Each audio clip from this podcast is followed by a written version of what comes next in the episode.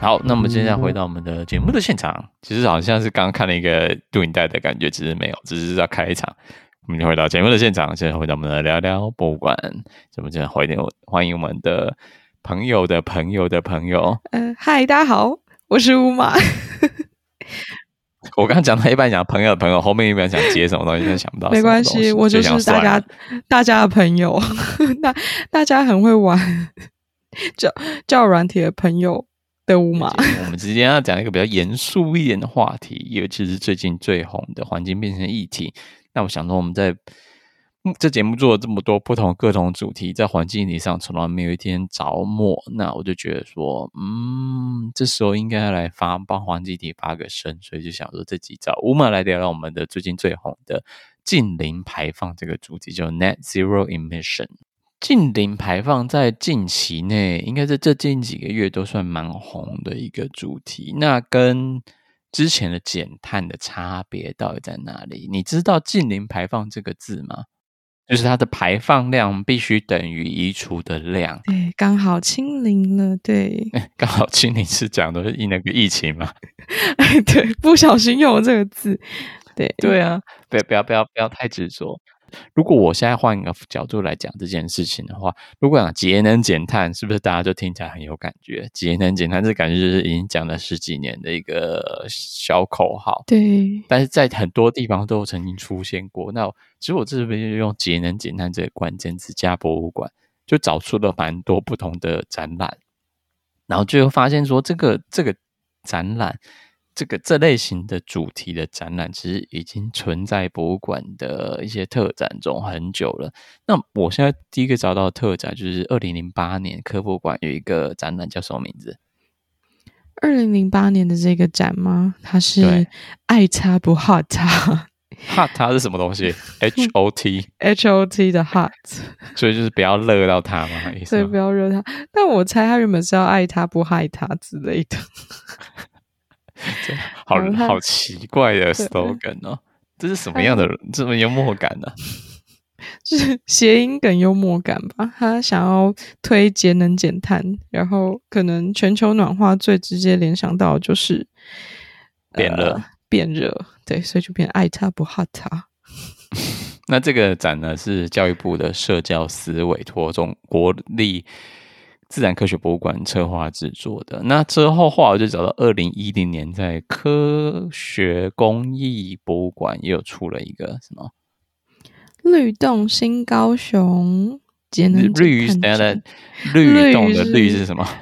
颜色的那个绿，对，就是大家想到的，如果跟节能减碳、环保等等有关的，都会是绿色的，所以它的绿动就是绿色的这个绿。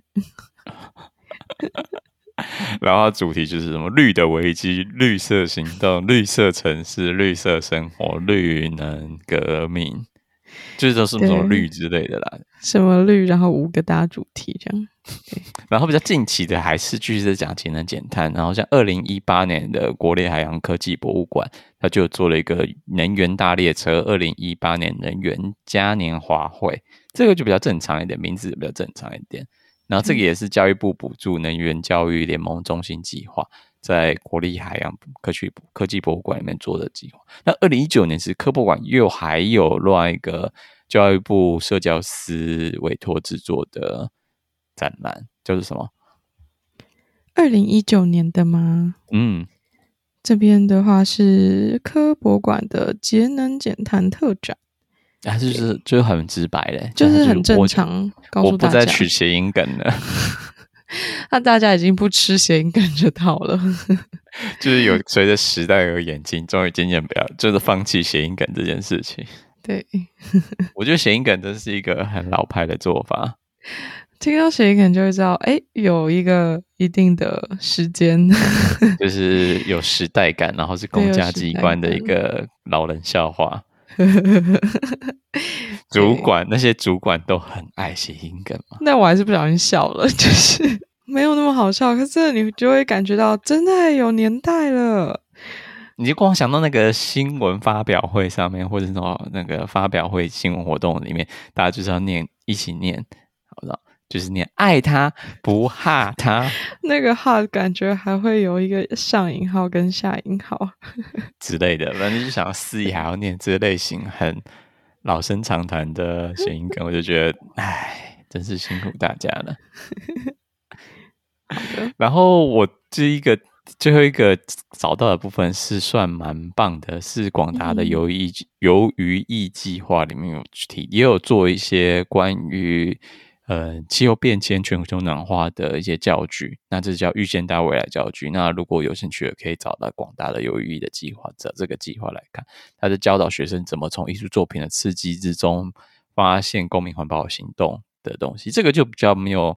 直接跟教育部社教司委托有这么大的关系，毕竟广达鱿鱼翼这个是一个私人的基金会，私人的，嗯、对。对环境议题、对气候变迁，第一个想到的最大的标语，也算是蛮成功的啦。第一个想到是节能减碳，嗯，什么公家机关啊都会贴一些标语啊之类的。你还有想到什么跟节能减碳有关系的？政令宣导的时候吗？哦，就是电影院那个开放电影之前，他在放电影之前。对，他就会说，就会有一些小小的影片，他可能会说什么电电灯记得关，水记得水水龙头记得关，冷气记得二十八度以上再开，像这样子。然后设定要设定多少度啊？我真想不太起来，二十五度吗？二十五度以上吗？二十八嘛，因为我没有什么在二十八吹冷气，二十八，二十六太热吗？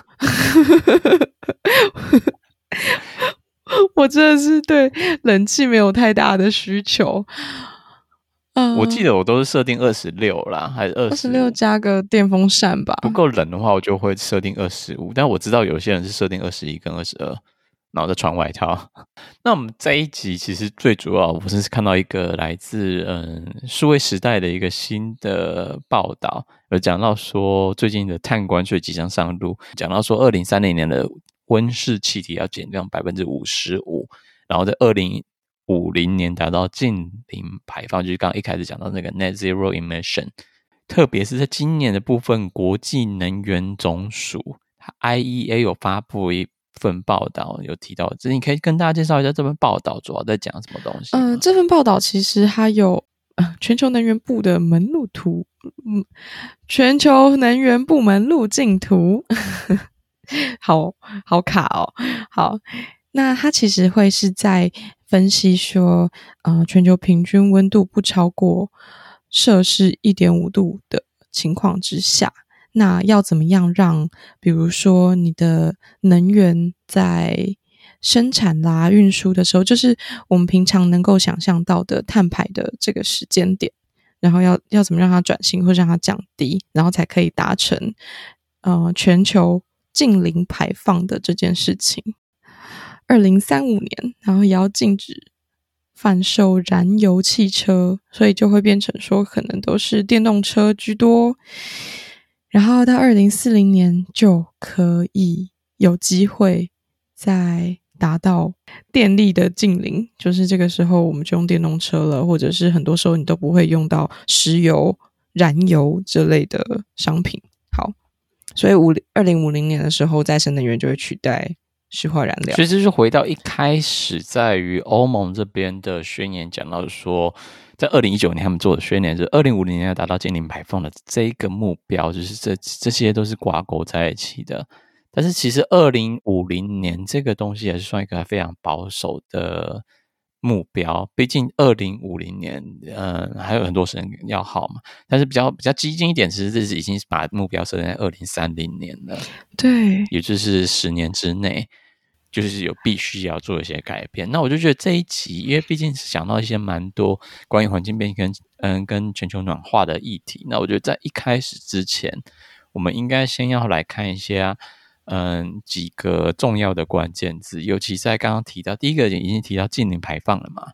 嗯，那嗯，另外还有一个蛮有趣的名词叫做碳中和 （carbon neutrality）。这个部分其实这是在中国部分提出来的一个目标，也就是他们中国提到说，他在二零六零年要达到碳中和，也就是二氧化碳的制造跟消除达到正负抵消。但是我就想说，那这个东西跟近零排放其实很类似，但是不同的地方是近零排放针对的所有温室气体，它目标比较广泛，所以碳中和其实是比较小一点的目标。嗯嗯嗯，对啊对啊对啊。那另外还有一个蛮有蛮重要的是零排放，零排放等于算是一个终极目标。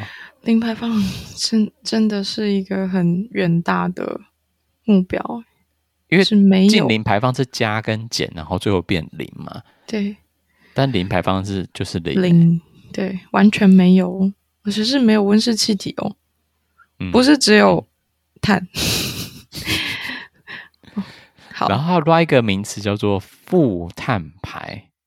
那其实负碳排，负是负面的负，然后负碳排其实比较难难懂，那比较好懂是英文就是 carbon negative。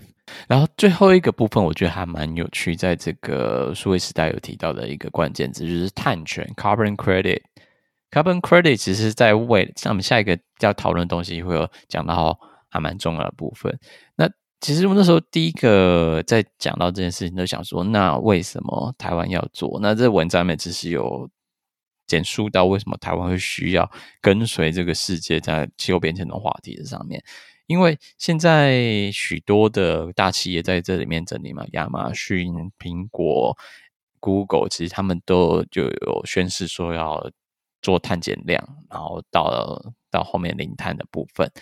那为什么台湾会对台湾竞争力产生冲击？乌马这边，你这边可以看出来的整理资料大概是长怎样？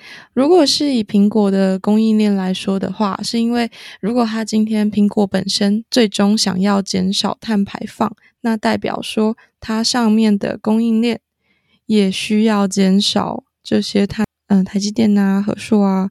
月光等等等等的知名业者，那他要做这个的话，他可能必须要签一个契约，然后去减少他的碳，或者是跟呃别的国家或别的厂商购买这个碳的排放量。对，然后还有说到，就是呃，截至二零二零七月为止，他已经签下了一点二 GW。就是可再生能源的这个契约，那预计呢可以减少一年两百一十八点九万公吨的碳排放，对，是非常大。有一个有一个缺点在于说，它给你的分子嘛，但他没看分母，所以。两百一十八万公吨的碳排放，究竟是比起是事情也是很大，没错。但不要，但是台积电是一个超级巨型大怪兽，那到底总共的碳排放是多少？没有人、嗯、没有在这个资料里面看到，我们不知道。所以要保持着保守态度。那除了品牌上面施压，如果你企业不做改变，就会跟不上它的下单，就它就不会给你单以外。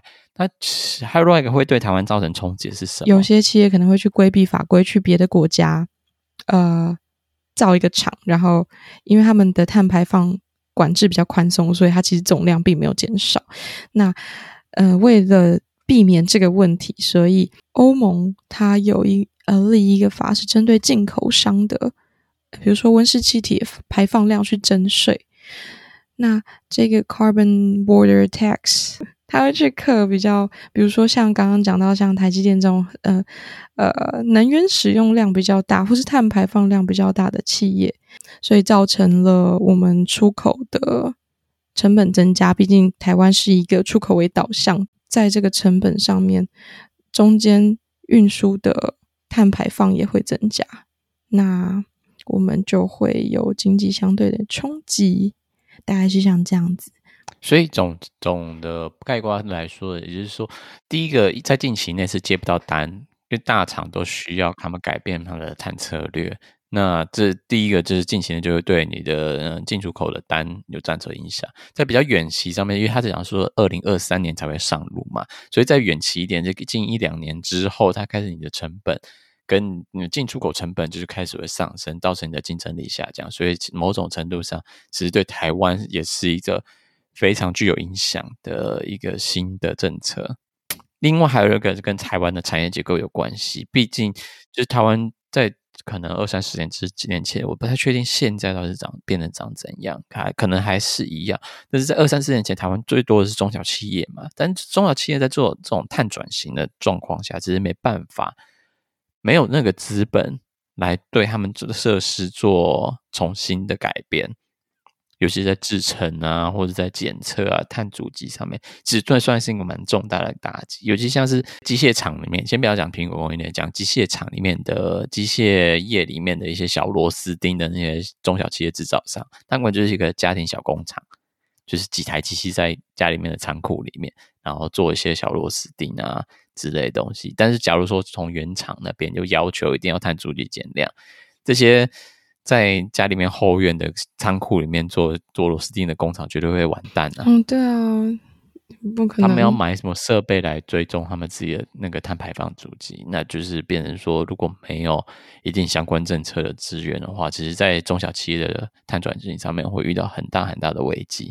所以刚刚讲到说，这个法规对台湾就会造成影响嘛，然后对中小企业都会有一所冲击。如果没有法规的支持的话，那我们这边先不要继续往嗯政策方面要怎么运行，那先聚焦一点，回到博物馆该怎么做。其实我在找。资料的时候就找到一篇还蛮有趣的参访计划，是一个工呃科学工艺博物馆里面的技师，他去日本进行参访。博物馆善用周遭环境现况进行节能措施实物参访计划，所以它是一个调查报告，是参访报告。你知道，就是参访嘛，就是一个嗯，然后话里面就有提到的行程，我们现在就来先看一下它行程。我觉得这样会就是好像。算了，反正继续聊下去吧。他的行程其实还蛮，我觉得个人还蛮第一，除了第一天蛮蛮蛮紧绷的，其他都蛮浪的。对，他他先早上打早上飞机七点嘛，到日本十一点十二点，然后后面就没行程。他非常的浪哎，很浪啊。然后第二天在京都参访三个博物馆，然后之后就飞到东京嘛。或是搭搭车到东京，跟大新干线吧，我猜猜，一天一个景点。我知道吉普力是比较偏远一点，是没问题，但是其他就一天一个就有点太，嗯、更多的时间可以休息跟购物啊。对，游览其他的文化、人文风景等等的。对，这个就嗯就不予置评。那。但是他的他的报告里面的确，我觉得比起其他的参访报告，他的报告其实还做得还蛮不错，就觉得还有蛮蛮多亮点可以在这边跟大家分享。因为他毕竟是一个工程技师，在最在讲嗯博物馆的节能的措施可以进行，然后就是看了博物馆，他就是用一个概括性的一个综合体来做各国馆的比较。那它里面就有提到蛮多有趣，像照明的部分，你可以跟大家解释一下他写了什么东西吗？还有讲到，就是因为呃，博物馆它需要有就是充分的亮度，你才能才能让你的展品就是完整的呈现，所以呵呵 这些博物馆大家有充分利用 LED 灯。呃，如果一般的展场使用自然光的话，可能会。伴随而来会有呃，比如说太阳辐射，所以你的空间会热，温度会提升高，会热，对，会热，所以你就会需要再开更强的空调。那我这边会想要推荐给大家看一个 YouTube 的影片，虽然像一个演讲，但是我觉得他讲的非常的好。成功大学的博物馆主主办的博物馆展示应用工作坊，那在。他在 YouTube 上面有影片可以分享。那个这个这个这个演讲叫做《博物馆照明设计中的务实与实物》，然后是陈怡章，是偶德设计负责人来做的一个展示。然后后面他第一个有讲到实物，他直接在展场里面跟大家示范做各种不同光照的样子。我觉得他讲的非常好，他举了蛮多的例子，像是刚刚讲到说自动采光，那他就是讲到说。某些像美国的博物馆，他们总透过自动自动采光，然后透过建筑的设计，让采光变是嗯，不是直接照射，而是透过反射的部分，让自由自然光采光，然后进到博物馆来。大家讲到说，怎样的展场设计跟怎样的柜子会需要怎样的采光，那基本上算一个蛮有趣的知识，都可以在这个他的演讲中听到。然后第二个这个参访计划提到的是说，博物馆电费在哪边都花在哪边。这边的话有讲到，就是博物馆的电费呢，整体而言是空调用电科工馆来说的话，它的空调用电就占了每年度的总电量五十五到六十 percent 左右。对，因为嗯、比如说博物馆或展场的湿度、温度等等的，都是需要透过空调去做配置。呃，展场的通风管通常都会设置在离地面八到十米以上，就是你不会一直去吹观展人的头啊，或者是你不会一直近距离的去吹你的展品。东京国立博物馆东洋馆的出风口跟回风口是相距不到两米，相距地就是地地板 不到两米，它是所以有被发现，这是一个很棒的设计。对，然后刚好它出风口要到三十五到四十五度的角度，那也不会吹到人，所以这是蛮蛮有趣的一个点。就是之前我也没有注意到说，哎，其实封条管其实都在距离地面的八米到十米的位置。然后，因为真的有些博物馆，真的就是会那空调，你直接可以感受到那空调就是对你头吹，就觉得头好痛。我我觉得有有一些展展空间会让人觉得头超痛的，后来才发现是冷气太强。然后另外还有一个有趣的点，他讲到那个吉普力美术馆，它的灯是钨丝灯嘛，然后就写了什么评语？私人博物馆比较没有那么在意节能，就吉普力有的是钱，但是吉普力在疫情之中，它的跌价跌的蛮猛的。他之前也是群众募资，要求大家捐款，让吉普力美术馆继续活下去，继续营运下去。就有讲到看到一个在一篇报道，然后这是在应该说一篇评论，然后这篇评论是刊登在文化部的博物指导上面的专文。那这专文呢，嗯，作者是陈伟彤，那在二零二零年写的《由博物馆带动的可持续未来》。那这个里面有提到一些我觉得还蛮有趣的两个点。第一个点是讲到说。博物馆的从它的社会角色，从传统的典藏研究功能到未来现在都是以展示教育为主的功能。其实它在办特展的频率相当的频繁。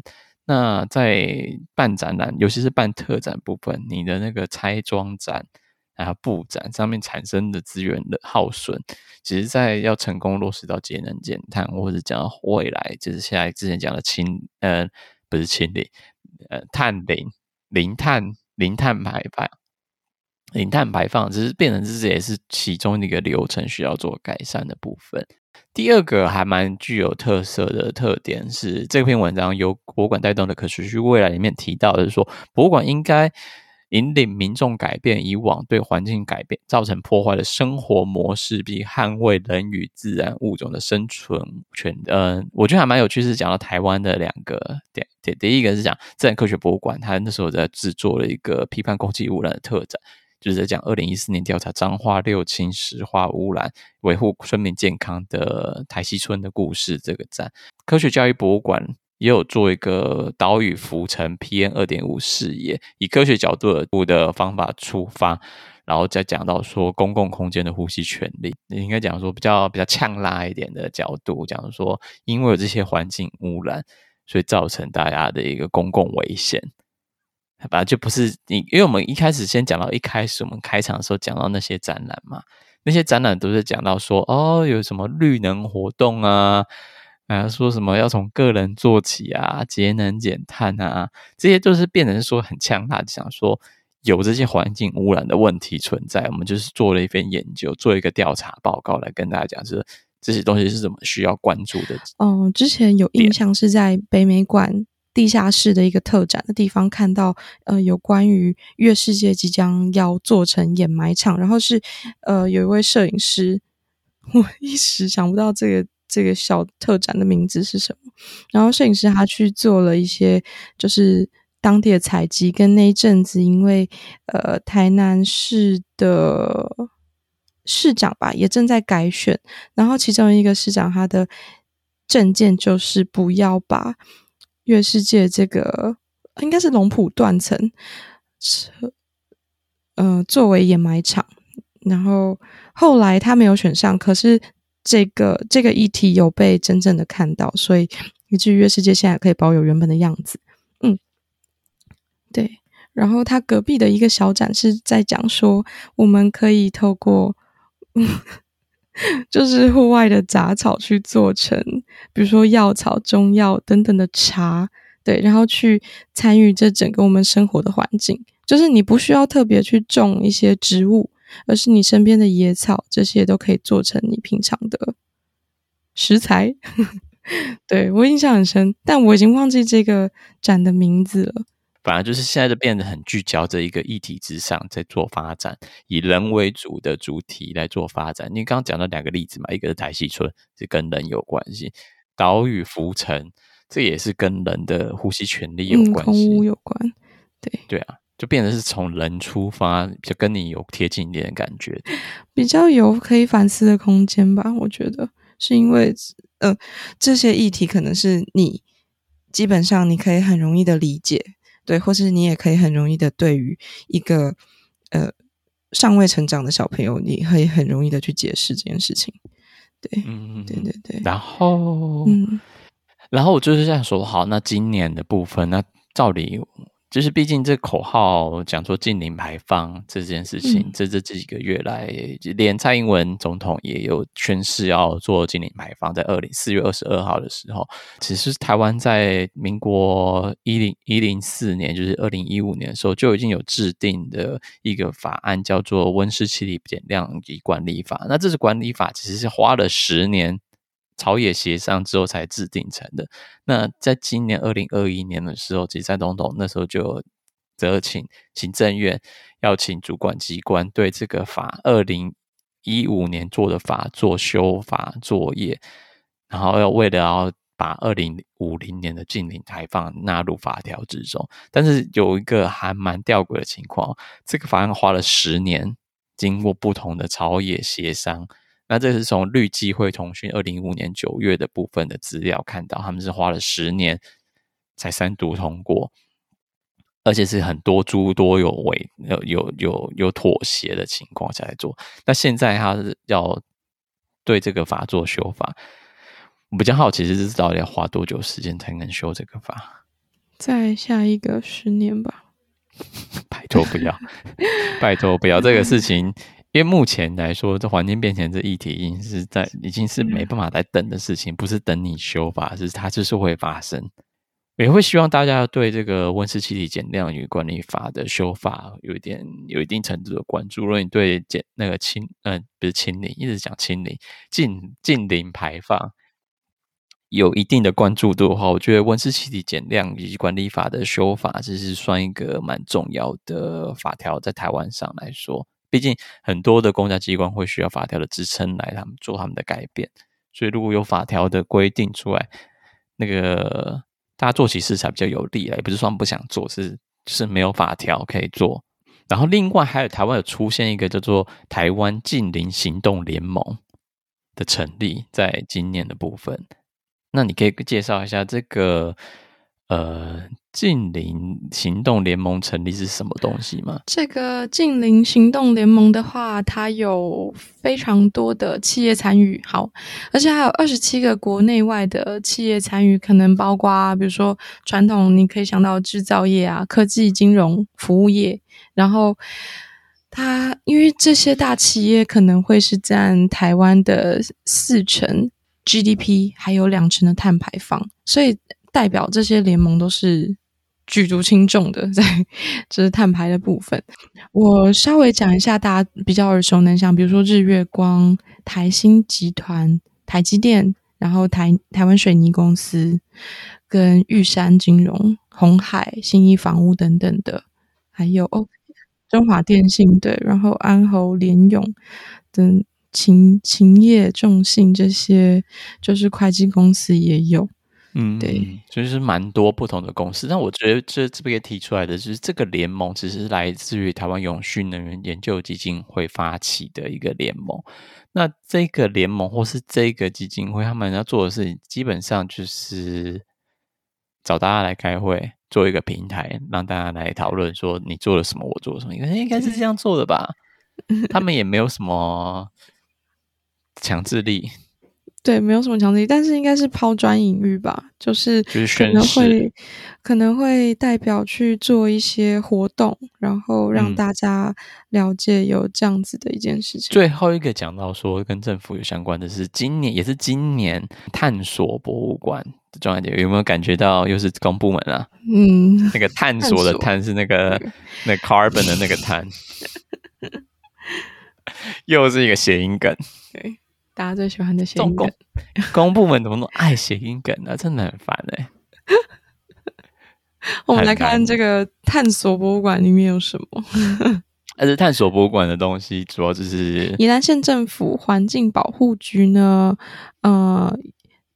要对宜兰县博物馆家族协会的成员进行一个节能减碳的改造计划，这是他们的目标，希望可以一直推动下去。那它是透过以下的几种方式，六种，然后去预估每年的可能减碳量啊、节电量等等的。那它可能第一个是电力的使用，然后照明设备，还有空调设备、建筑隔热、水资源管理。区域降温等方式啊，只是说有一个让我觉得还蛮介意的部分是改造的经费。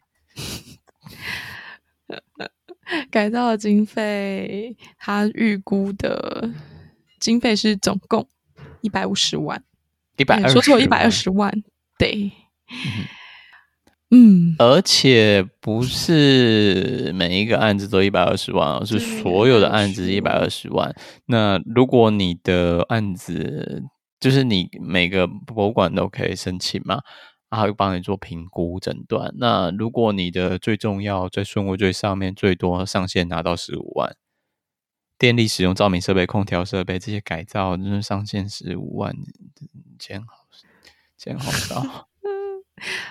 超少的，对啊，总计只有是一百二十万，我就觉得这个案子不错，但是也嗯呃范围有点稍微少一点。只是英国的艺术委员学会，他们在每年都会邀请一个 NGO 组织，叫做 Julie's Bicycle，朱朱莉的脚踏车，他会发行年度报告来调查说国家组。国家组合组织 NPO 里面，在环境环境持续保护的上面的做法，艺术与文化学中碳足迹的比较之中，那其实博物馆算是里面耗能算最大的一个，他们在里面的碳排放的百分之二十四，相较于百分之十七的那个剧场跟视觉艺术百分之十七跟十五，其实博物馆是占四分之一的量。泰特泰特做的努力，他们其实做了蛮多事情。泰特他呃这边的话有讲到，就是好在二零一九年的时候，二零一九的七月，他宣布了气候还有生态 紧急的状况。好，因为他认为说，呃，艺术呃艺术博物馆是可以带动这个社会变革，就是他应该要。抛砖引玉，对，所以他应该要致力在就是减少，跟一二零零七年相较的基准上，应该要减少五十 percent，就减少到了一半。他们做了很多，那你可以挑一些你喜欢、觉得他们做的不错的东西，或是你在觉得台湾比较难以想象。我觉得它有一个，嗯，就是自动读表，然后去监测它的水资源的运用，这个还蛮棒的。跟呃，还有一个我我自己觉得很酷。就是因为他在二零一三年还有二零一九年之间，他把就是员工的商务旅，他减少了四十四 percent，很多。但是所以他做这个举动，主要就是为了节能减碳的目标。刚刚在前面其实有讲到，就是嗯、呃，可能中小企业要做监测系统这件事情，其实是有点难的。对对对，所以其实我看到他安装的这个。WiFi 环境监测系统，我觉得嘛，其实监测系统也可以讲到很广嘛。第一个，它有讲到说它安装自动读表，所以它可以监测用水的状况。第二个是在在画廊里面安装监测系统，那这是一个像 IoT 的设呃 IoT 的设施，然后可以监测它整个画廊的湿度、温度啊、用水、人流啊之类的，那都可以来做。然后其实还蛮多可以透过 IoT 或是整个工业四点零的方法来。做博物馆的一个更新，那我这边会把它挑出来的一部分哈，就是有点算俏皮的部分。他讲说他自己制作到蜂蜜啊，这样只要参观者都会在博物馆里面丢东西，那这些丢的东西他就没有把这些丢掉，而把就是走失的财产，我都捐给慈善机构，然后多余的办公室用品来捐给其他的 NGO 在做循环来使用。对啊。然后其他就是大家可以想象吧，像是什么他们的博物馆商店，就是使用可回收或是可循环利用的包装，或是藏品的运输品啊，或是制定相关的政策，希望供应商都可以照着做，就是一些可以重新利用的包材之类的，对啊。或是是画廊的管理湿度跟温度条件在做调整啊，这些都是他们泰特做的努力。那他未来的展望，其实他有做一些，还包括三大项，就是从运作、艺术家或者艺术或者交流合作上面，都会有做的方向。画廊啊，办公室、商店设施之间的能源等等的。就是这是关于能源，或者是说，呃，他们商务旅行之间去支出，或者是碳的排放。比如说，你去商务旅行，它比较是变成火车优先，然后变减少航空旅行。呃，关于艺术跟艺术家之间的，那他可能在呃举办展览跟活动的时候，他会继续再更多强调，比如说。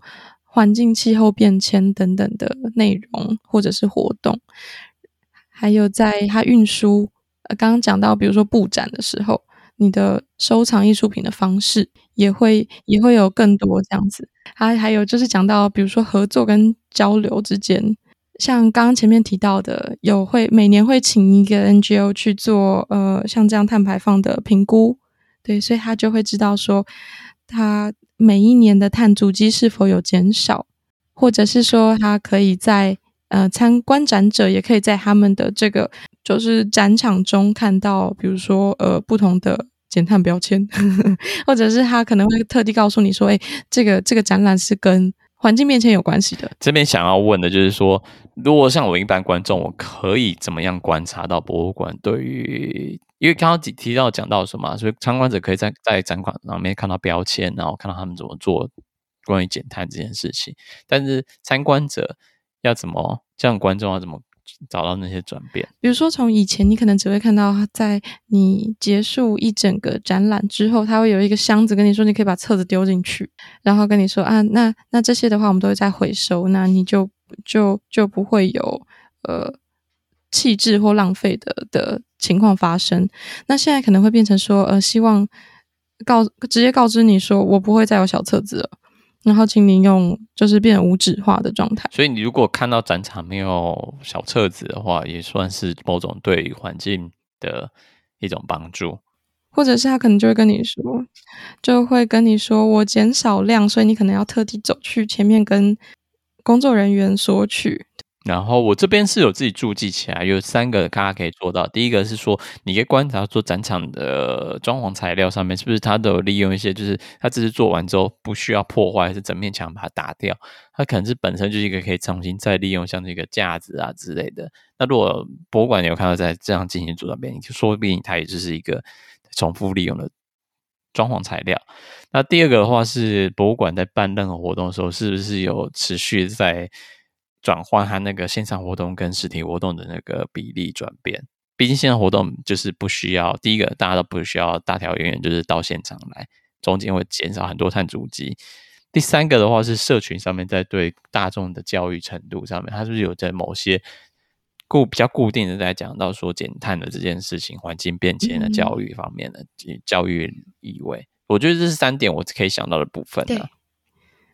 嗯嗯。然后这边后来跳一点的话，除了刚刚讲的泰特嘛，其实 V&A 他们也宣布在二零三五年要达成净零排放的目标。那他们有设定一个专案小组来进行。那目前是我在台湾还没看到，就是有一个博物馆的专案小组在做，或者没有这样新闻稿没找到。好啦，不管怎样，今天真的是讲了啰啰等一大堆。那其实主要就是希望大家可以对于这个净零排放的。呃，这个主题能够多多的关注，然后还有关注台湾的修法。那其实最后一个部分要跟大家提醒，就是缺就是算是蛮有关键性，在整个全球上蛮有关键性的一场会，也就是在今年的十一月。其实原本是在二零二零年在苏格兰格拉斯哥要举行的二十六届全联合国气候峰高峰会，简称为 COP 二十六。那其实因为去年疫情的关系，延后到了今年二零二一年的十一月。那这一个 COP 二六其实会影响到蛮多各国。的一个对气候变迁的一些协定啊之类的讨论，只是说也算是一个未来可以蛮值得关注的一个议题。嗯，那今天漏漏等讲了很多，还有什么想要讲的吗？大家，呃，冷气冷气不要开太强哦。对，对，不要开太强，不要再设定二十二度了。公司太冷的话，就把它调高一点哦。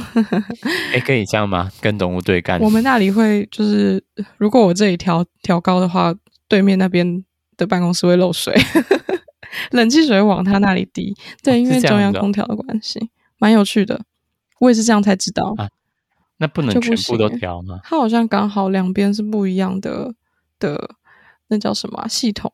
可是它的呃中间的空气是会对流的，所以当我这边温度变高，它那边就会滴水，欸、很有趣吧？接水了吧？大家桶子准备起来。好啦，今天的节目就先到这边，先谢谢我们今天的环保小尖兵来到我们的现场，谢谢大家，拜拜。